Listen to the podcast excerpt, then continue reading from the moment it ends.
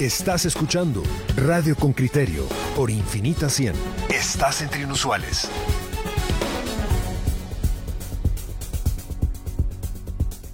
Bueno, de, regreso a la nueva Corte de Constitucionalidad, ¿qué hay, que se avecina? Eh, ¿Cómo va a quedar esto conformado? ¿Qué, qué se puede visualizar en el, en el, horizonte próximo en relación a lo que hay? Vamos a escuchar la nota de don Henry para luego hablar con nuestra invitada. El informe de Henry Bean, reportero con criterio. La integración de la Corte de Constitucionalidad para el periodo 2021-2026 está por definirse. Mañana la Corte Suprema de Justicia elegirá a los magistrados titular y suplente y el último en designar será el Ejecutivo. Hacen falta dos piezas en el tablero aún. No obstante, abogados y organizaciones que fiscalizan el proceso creen que las cartas están echadas y ven clara la recomposición de fuerzas para el nuevo periodo. Gabriel Orellana, abogado constitucionalista.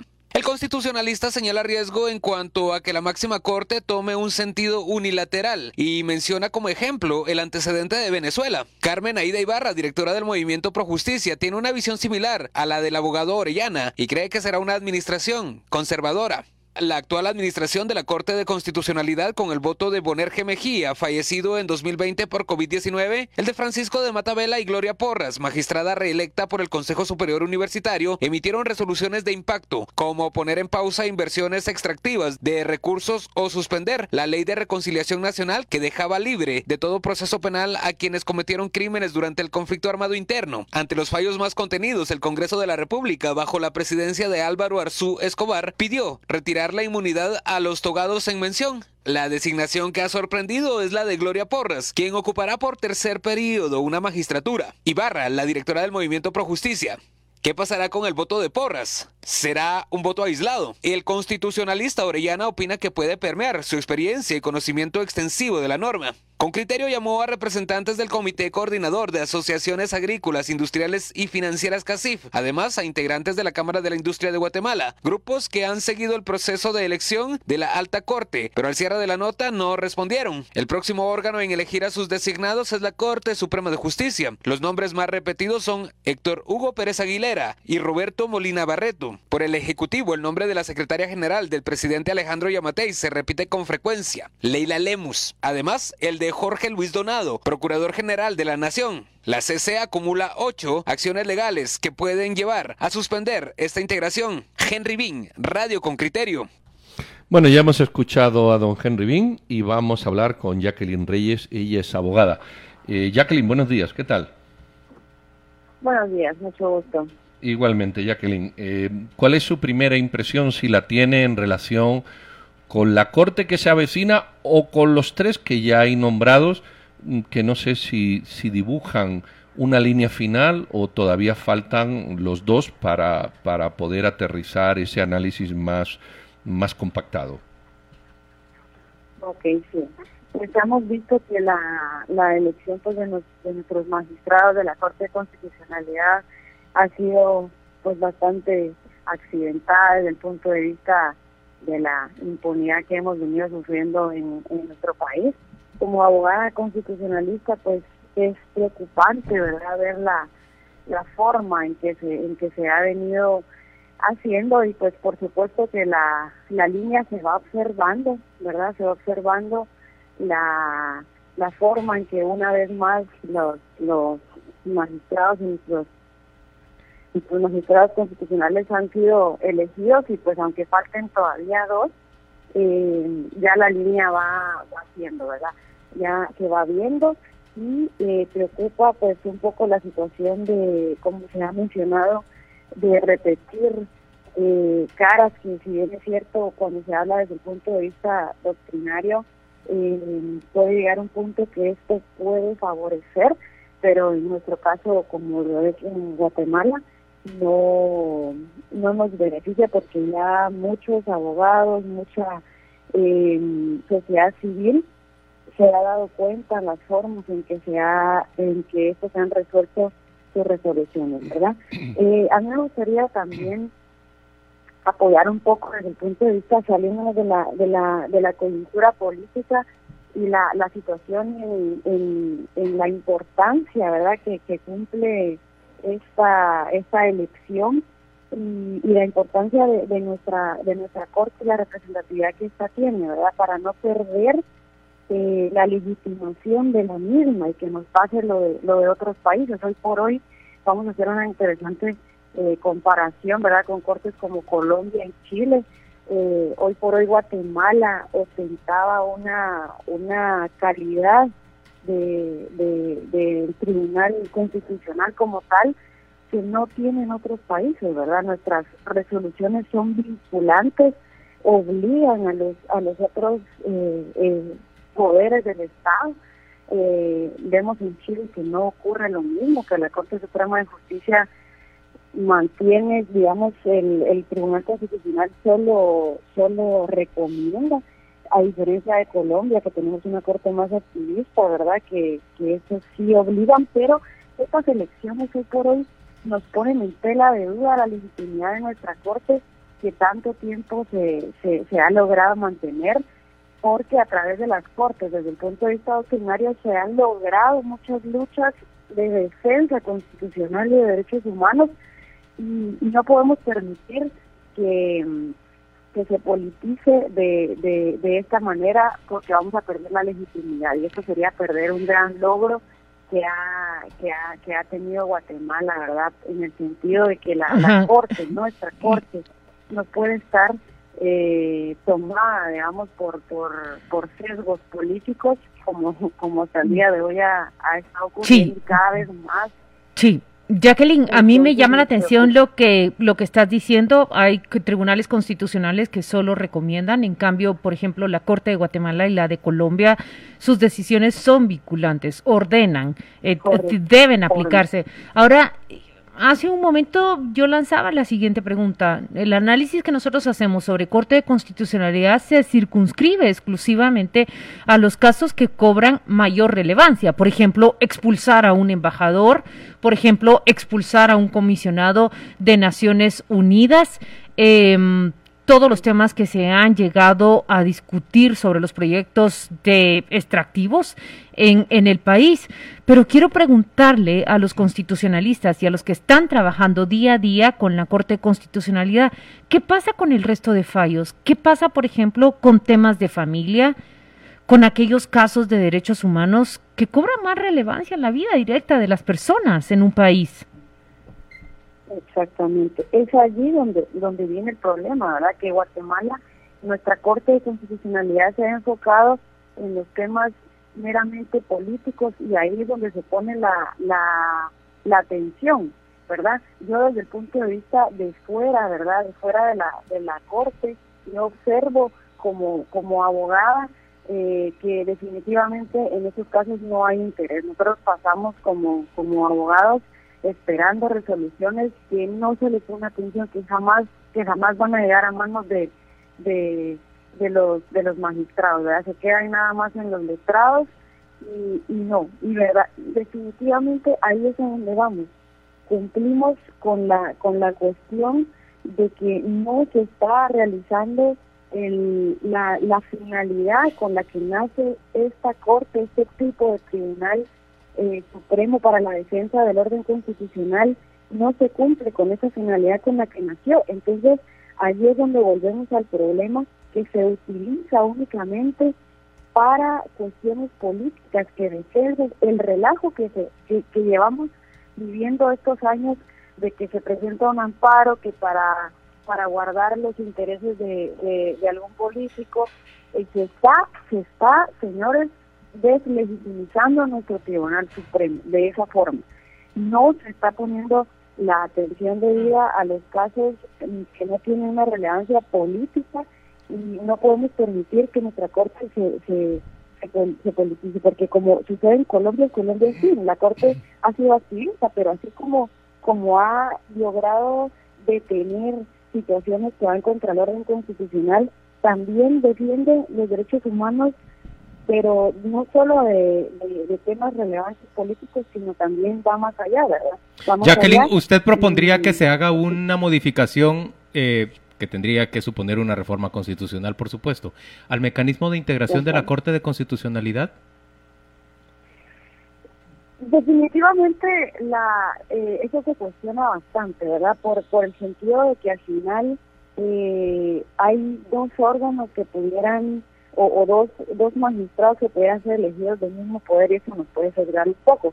Sin embargo, eh, yo no creo que, la, que el problema provenga cuando nosotros estudiamos a fondo la doctrina y el problema central, el problema no proviene de, de, de cómo está eh, eh, estructurada nuestra norma fundamental, sino el problema deviene de cómo se ha esta ejecutado y eh, definitivamente cómo se ha eh, vulnerado. No era la, no era la idea y no era así. No creo yo una necesaria una modificación, sino que no se salga de sus funciones y de su finalidad primordial una corte de constitucionalidad que no se pierda la legitimidad que tiene el pueblo en una corte, porque las cortes constitucionales surgen como extraordinarias, no como algo ordinario. O sea, el sistema debiera funcionar sin una, sin una corte de constitucionalidad y es para entrar a regir en problemas democráticos eh, extremos, ¿verdad? Pero no para, para llenar eh, o para tachar situaciones políticas, que es lo que ha pasado en la Corte de Constitucionalidad de Guatemala. Jacqueline, eh, vamos a ver, yo no sé si usted está planteando la tesis de que el constitucionalista hizo dos cortes, la Corte Suprema de Justicia para temas penales, administrativos, y la Corte de Constitucionalidad para temas constitucionales. constitucionales.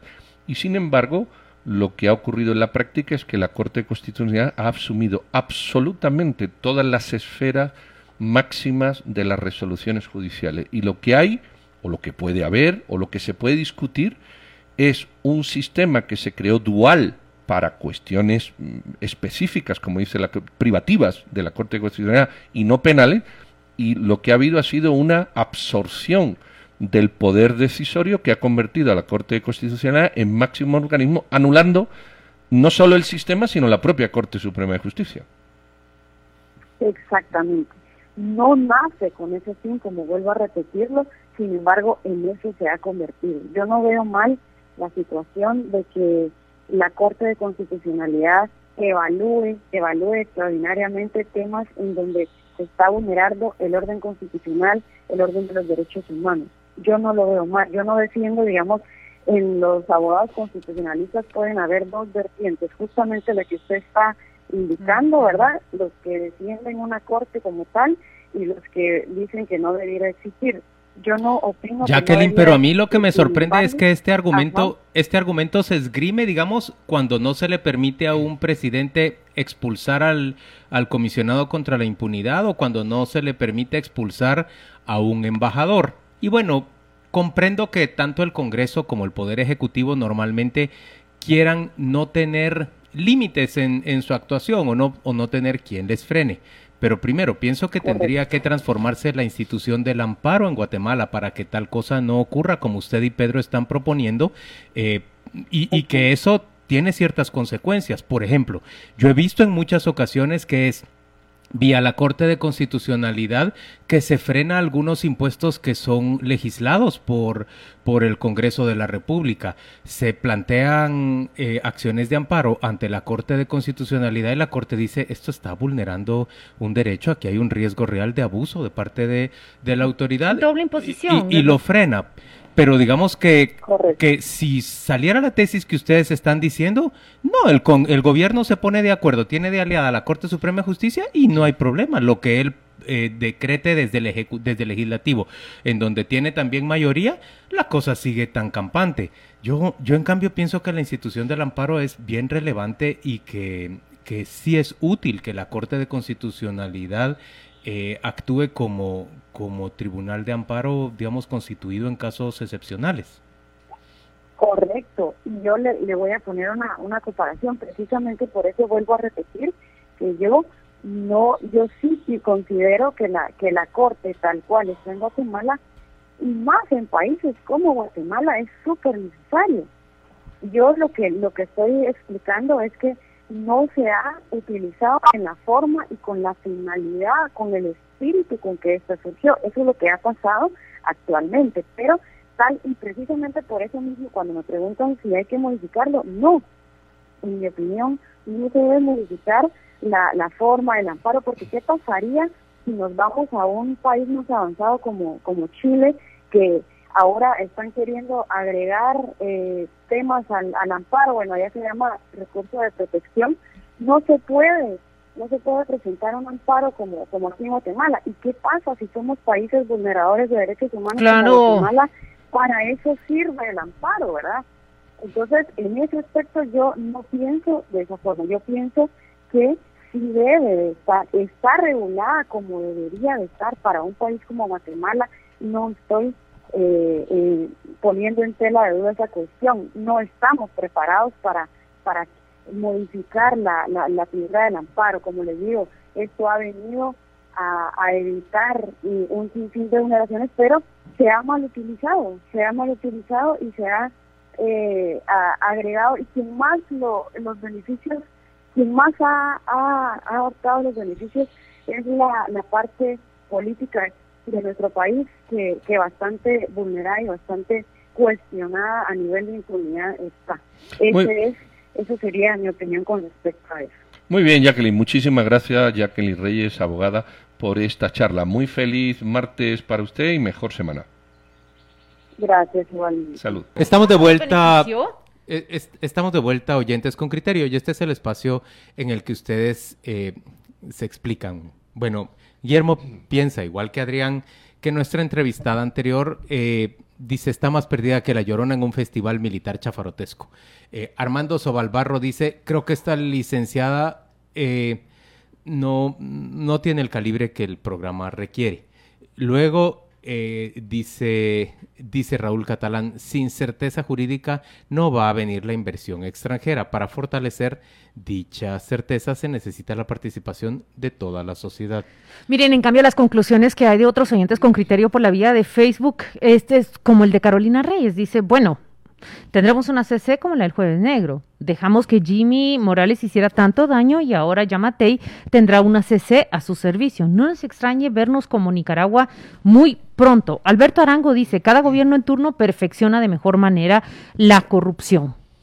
Cassandra McKay, hoy la CC se inclina de un extremo a otro. Si pedimos imparcialidad, pero cuando estuvo en el bando contrario, todos guardamos silencio. Eh, Heriberto de Jesús y Fontes dice la CC debe ser independiente de los poderes, especialmente del sector privado, que solo ha velado por sus intereses. Bueno, Heriberto de Jesús está citando otro de los grupos de poder u otras de las élites, porque no es únicamente la política que se puede beneficiar al intervenir en la elección de magistrados. Pero es que quienes intervienen en la elección de magistrados, y de eso escribo una columna hoy, es el Colegio de Abogados, ¿sí? Es la Universidad Estatal, ¿sí? Es la Corte Suprema de Justicia, es el Congreso y es el presidente. El sector privado no, no interviene en ninguno. Y nadie hace una crítica de 37.000 abogados que, que son los que nombran un magistrado o de una universidad estatal y en los dos lados están detenidos las personas eh, ¿qué ocurre? Esto parece que, la culpa la tiene el Congreso, la tiene, pero nadie se cuestiona que hay dos rectores detenidos de la Universidad Estatal que designan a una quinta parte de la Corte y también cuestionado y creo que, eh, bueno, señalado, ya no sé si está detenido siquiera porque ya me pierdo con tanta detención, alguien del Colegio de Abogados que designa otro quinto, dos quintas partes de la culpa de estos magistrados, si lo queremos ver como culpa, o de lo que designan que representan apenas el 1% de la población en la universidad estatal y el colegio de abogados. Y seguimos recreando las culpas en otras instituciones que también las tienen. Cuidado que también las tienen. Pero yo no oigo aquí una catarsis seria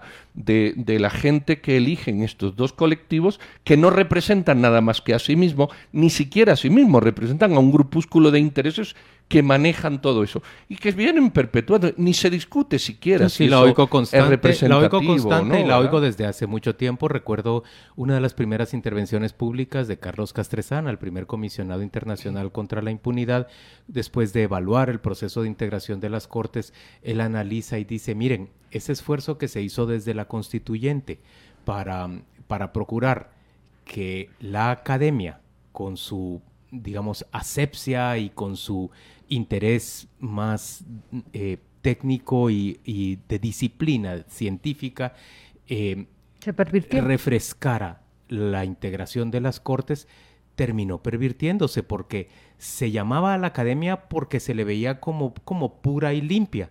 Y lo que terminó ocurriendo es que trasladamos la corrupción del plano político y judicial hacia la academia. Lo que hemos tenido nosotros son procesos de involución en nuestro mecanismo de, de integración de cortes me cuesta, honradamente, me cuesta encontrar uno más saludable que el que propusieron los, los constituyentes para integrar la Corte de Constitucionalidad. Piénsalo usted bien. Digamos, si, si no hay un acuerdo entre ejecutivo, legislativo y, y, judicial, eh, en términos reales es valioso que los tres poderes del Estado, cada uno en una discusión propia, designen a un magistrado. También me parece valioso que un foro profesional en donde se reúnen, ¿cuántos dijo Pedro? 37, mil. Pero es un padrón que debe ser depurado, lo cual no debilita el argumento de, de Pedro.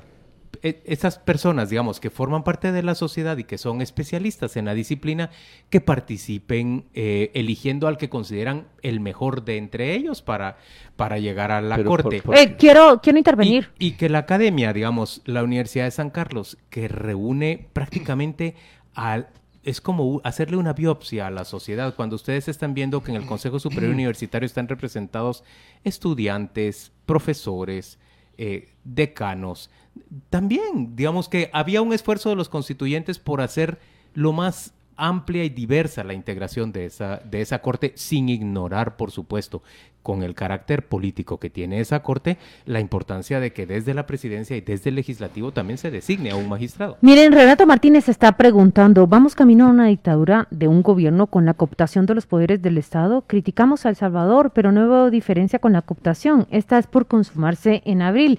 Renato Martínez, eh, definitivamente también otra de las reformas que se proponía liberarse de esta cooptación porque finalmente estudiados y comparados muchos sistemas de nombramiento de magistrados, es son órganos políticos quienes terminan designándolos, pero una de las, eh, de, las curas a ese mal eh, pretendía prorrogar el periodo para el cual eran nombrados. ¿Y qué buscaban con esto? Que ese magistrado que está sentado en esa magistratura, con el tiempo sienta que no le debe su trabajo o su posición a X o Y político que probablemente ya salieron de allí. Eh, Mari Vázquez dice, licenciada Jacqueline, está usted muy bien, lo que sucede es que como no lo dijo los que ellos querían oír, entonces la descalifican. Hay de todos los oyentes. Eh, y otra cosa, no es la academia, Juan Luis, es la universidad monopólica estatal, no es la academia, perdona, no es la academia. La Corte Constitucional la elige los representantes de una monopólica universidad estatal, guste oírlo o no, de la única universidad estatal, no es de la academia. Y punto número dos, estamos en un sistema de democracia representativa. Y el colegio de abogados solo se representa a sí mismo a quienes lo, lo manipulan. 37.000 abogados, que suponen el 0.022 de la población, no pueden en ningún sistema del mundo elegir a un, a un quinto del representante porque no representan, no tienen representatividad. Entonces, si, si, sigues esa lógica, podemos acudir a una lógica similar y que otros colectivos elijan o tengan representación en estos sistemas. Eso es una cuota de poder que la Constitución le reservó, pero como cuota de poder, pero no se sustenta en ningún principio de democracia representativa, ni lo que hace la Universidad Estatal, ni lo que hace el Colegio Abogado. Los demás poderes, no digo que lo hagan bien, pero sí tienen representación, porque en el presidente hay un voto, lo que tú quieras, en el Congreso hay un voto, y, el, y en el colectivo de jueces a través de la Corte Suprema sí aglutina todo el sistema judicial de los tres poderes. Pero no se justifica en ningún punto filosófico que 37.000 abogados, que por cierto votan 8.500, y de esos 3.000 eligen a, a un candidato. O sea, mira la representatividad que tiene o en la universidad pública. Yo creo que ese sistema hay que cambiarlo y sacar a esas dos entidades de ahí y a todas las universidades de las postulaciones de la de A lo que yo me refería con la academia, que es el, el, discurso de Carlos Castresana, era la integración de cortes en términos generales. Y él, eh, digamos que no tiene tu misma línea de pensamiento, no se ensañaba en contra de la universidad pública, sino generalizaba la crítica hacia todo el cuerpo de, de universidades con, con esa perversión y corrupción. Por el otro lado, Mira, yo no, no me cierro a que es necesario revisar la integración, el mecanismo de integración de la Corte de Constitucionalidad, pero me pregunto francamente, y piénselo usted ciudadano, ¿nos conviene que sean los tres poderes del Estado los únicos, porque dice Pedro, ellos sí representan al pueblo? Eh, son, son ellos los que deben definir cómo integrar las cortes cuando usted en este momento ve que están uniformados en línea de pensamiento y que resuelven de la misma manera.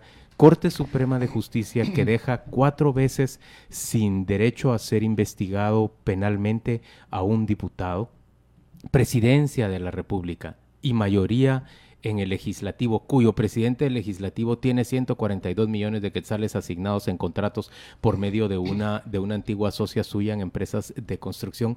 ¿Usted de verdad cree que nos conviene a los ciudadanos que sean solo ellos los que determinen ¿Quiénes deben resolver todas las causas finales en el país? Miren, la pregunta central es cómo logramos eh, la política del desagradecido con todos estos, sean nominados por el poder que sean ejecutivo, legislativo, X o Y universidad, ¿cómo logramos esa actitud o cómo logramos esa política del desagradecido, que sabe muy bien que lo nominaron y designaron, mas no son sus subordinados? Vamos a la pausa comercial que ya nos titila esa luz roja que doña Gaby Mancía enciende.